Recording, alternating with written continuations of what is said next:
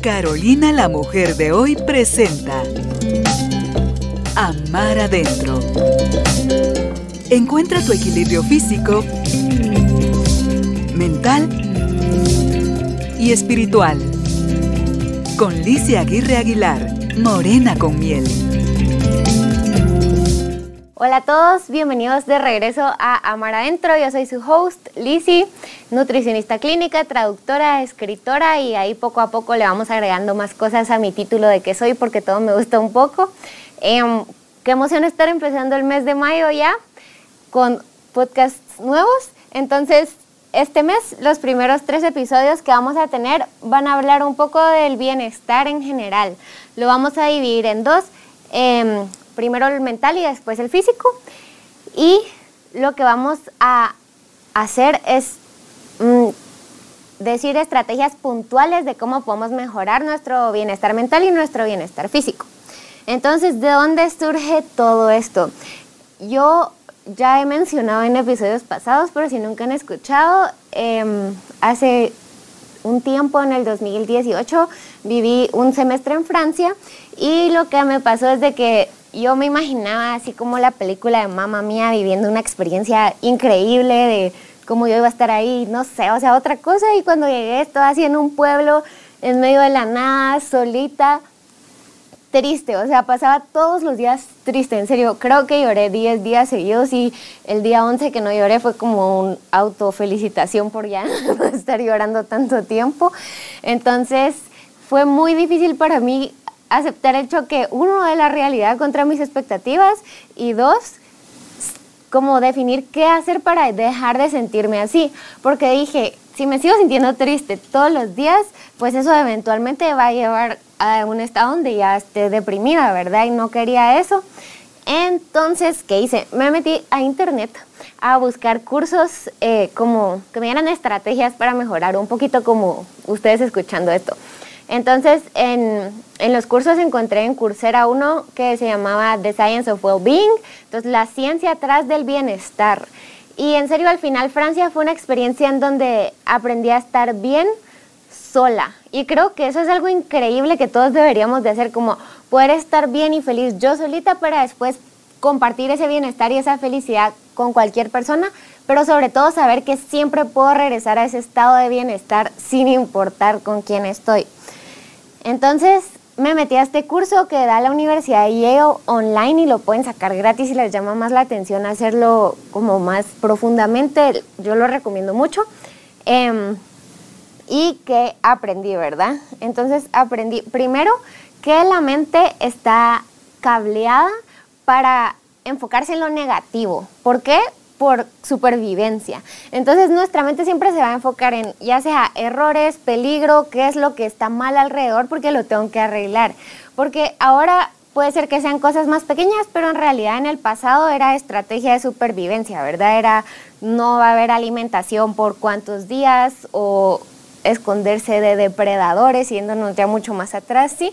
Entonces la mente está cableada para que seamos negativos, que suena horrible eso, pero, pero la buena noticia es que se puede recablear, entonces como cambiar estos cables de lugar y de conexiones para sentirnos más felices todo el tiempo. Y a mí eso me pareció como una luz al final del túnel porque fue como, uff, hay estrategias puntuales y específicas que puedo hacer para sentirme bien y feliz todo el tiempo, o la mayoría del tiempo, ¿verdad? Porque tampoco es un mundo platónico. Entonces, hoy vamos a hablar de las estrategias mentales que hay para sentirnos bien, de cómo aplicarlas y un poquito de la ciencia atrás de por qué nos hacen sentir bien o nos hacen sentir felices. Entonces, primero, eh, la idea es que los que nos funcionan, porque voy a dar varios, los volvamos un hábito, ¿verdad? Porque la idea no es solo sentirme bien después de estar triste, sino sentirme bien a largo plazo, ¿cierto? Entonces el primero es saborear el momento. Esa va a ser nuestra primera estrategia. ¿Y saborear qué significa? Es el acto de ver una experiencia desde afuera para apreciarla. Entonces, digamos, se me ocurre en un almuerzo de domingo estar con toda mi familia, que todos nos estemos riendo, comiendo algo delis y en ese ratito hacer como que si agarráramos un control de la vida y le pusiéramos clic pausa todo y nosotros como salirnos de nuestro cuerpo y poder observar esa escena desde afuera y, y apreciarla, como en serio saborearnos ese momento. Y eso lo que hace es como que alarga esa sensación positiva, alarga esa emoción positiva. Entonces, ir haciendo esto durante el día y ya constantemente días, semanas, cambia nuestro enfoque, cambia como el lente de la cámara de la vida a las cosas positivas, ¿verdad? Entonces, otra cosa que me sirve a mí es como tomar fotos mentales del momento y lo digo en recio, a veces es como un amanecer encima de un volcán, por ejemplo, yo tomo fotos con el celular, pero además es también estar ahí 100% presente y decir como no, yo quiero una foto mental de este momento y como que guardármela y saber que puedo regresar a esas fotos mentales cada vez que las necesito. ¿Para qué? Entonces, aquí ya está bien escrita la ciencia atrás, no solo alarga la emoción, sino que también la intensifica, esas emociones positivas que surgen cuando estamos haciendo cosas que en serio amamos y nos hacen sentir bien o nos hacen sentir felices. Entonces, ¿cómo podemos poner esto en práctica? Lo podríamos hacer haciendo una actividad diaria podemos practicarlo primero por una semana y después ya el hábito que a ustedes más les guste o más les funcione lo pueden intentar practicar un mes de todos los que estemos hablando en estos dos episodios. Pero entonces una actividad diaria intencionalmente que yo sé que me voy a poder como saborear ese momento. Ya sea pasar un ratito en la naturaleza o prepararme un baño así súper caliente, em, salir a caminar, estar con amigos, yo no sé, cualquier cosa que les encante, bailar lo que, lo que nos funcione, pues eso, ¿verdad? Em, un plato de comida deliciosa, cantar en el carro, esas son algunas ideas que se me habían ocurrido que podemos aplicar y como en serio apreciar el momento. Entonces, técnicas que sirven para aumentar esta técnica o mejorar esta técnica, primero es compartir esa experiencia con otra persona. Entonces, en vez de tal vez bueno, si les gusta ir a comer solas, que yo sí lo disfruto mucho, puede ser, pero si no, tal vez compartir esa comida con otra persona. Y si no, también se puede compartir la experiencia que ya viví, digamos, a la hubieras visto em, el workout que hice hoy. Bailé 10 minutos calentamiento con mis canciones favoritas y después estuve en bici, salí a la casa de mis primos, yo no sé, o sea, como compartirle la experiencia a alguien. Eh, pensar los suertudos que somos de disfrutar un momento tan increíble tomar una foto para recuerdo o si es en algún lugar externo, hasta podemos tener un souvenir, digamos, en el mar una conchita o algo así de, de la actividad y intentar estar presentes todo el tiempo. Entonces, no estar pensando en qué va a pasar después, qué voy a hacer mañana y todos los pendientes y lo que no hice ayer, sino que estar aquí, hoy, ahora, ¿sí? Esa fue la primera técnica, es saborearnos el momento es la más larga también. Entonces ahora vamos con la siguiente, que ya es un poco más cortita y es mi favorita, y es practicar un diario de gratitud.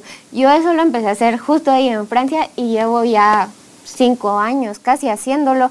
Es lo que más me gusta es que lo hago con, con, mi mejor amiga que vive en México y nos compartimos nuestro diario de gratitud todos los días y eso nos hace saber qué está haciendo la otra persona pues todos los días, entonces estar pendientes de la otra, pero además es como que mi persona que me mantiene como disciplinada en el, en el hábito, que siempre sirve, ¿verdad? Tener como una pareja de accountability, como de, de persistencia o disciplina.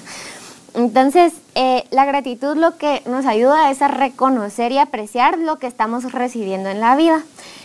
Y hay evidencia científica en donde se ha visto que las personas que practican la gratitud diariamente son no solo más felices, sino que también son más saludables. Entonces, em, ¿cómo me gusta hacerlo a mí? La sugerencia del curso es escribir todas las noches cinco cosas que estemos agradecidos del día y en serio como estar bien presentes también en el momento de escribir, ¿verdad? Tomarnos unos 5 a 10 minutos en imaginarnos a la persona por la que estamos agradecidas o el momento del que estamos agradeciendo.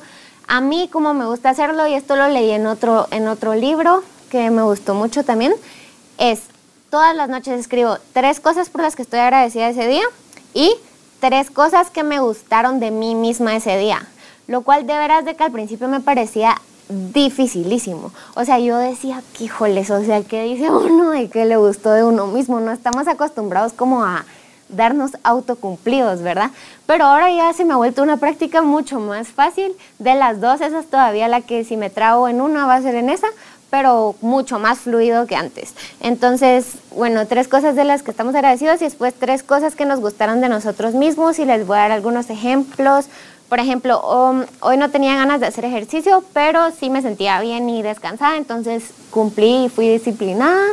Em, además, hoy aconsejé a mi amiga, no sé, y, y hoy eh, me propuse pasar tiempo con mi familia y lo hice, ¿verdad? O sea, como no sé, tres cosas que te gusten de ti mismo. Me gusta que sé guardar secretos, me gusta que soy leal, me gusta lo que te guste de ti mismo, buscar hasta una lista de cualidades y sacar ideas, ¿verdad?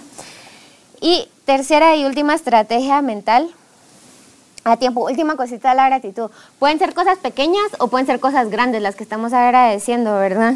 Pero la idea es como ser bien, bien conscientes, presentes eh, en lo que estamos escribiendo.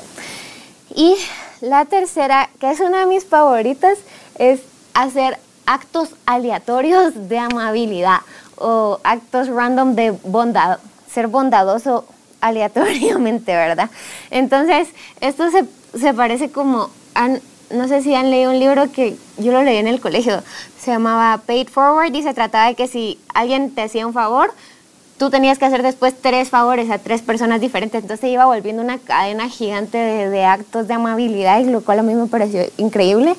Em, pero entonces aquí lo que es es hacer un acto extra de amabilidad al día y consciente, ¿verdad? Como que casi que planeado.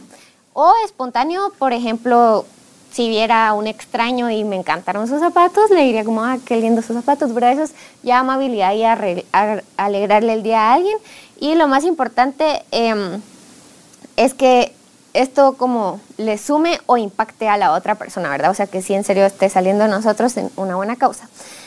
Em, la ciencia también respalda que las personas que son más felices eh, se sienten motivadas a hacer actos de amabilidad por otras personas entonces, pues en este momento no nos estamos sintiendo muy felices, a veces hay que fingirlo hasta alcanzarlo y empezar a hacer actos de movilidad porque al final eso también nos regresa a un sentimiento súper bonito. Entonces, no tiene que ser nada extraordinario, pero sí algo que ayude o impacte a la otra persona. Punto número uno.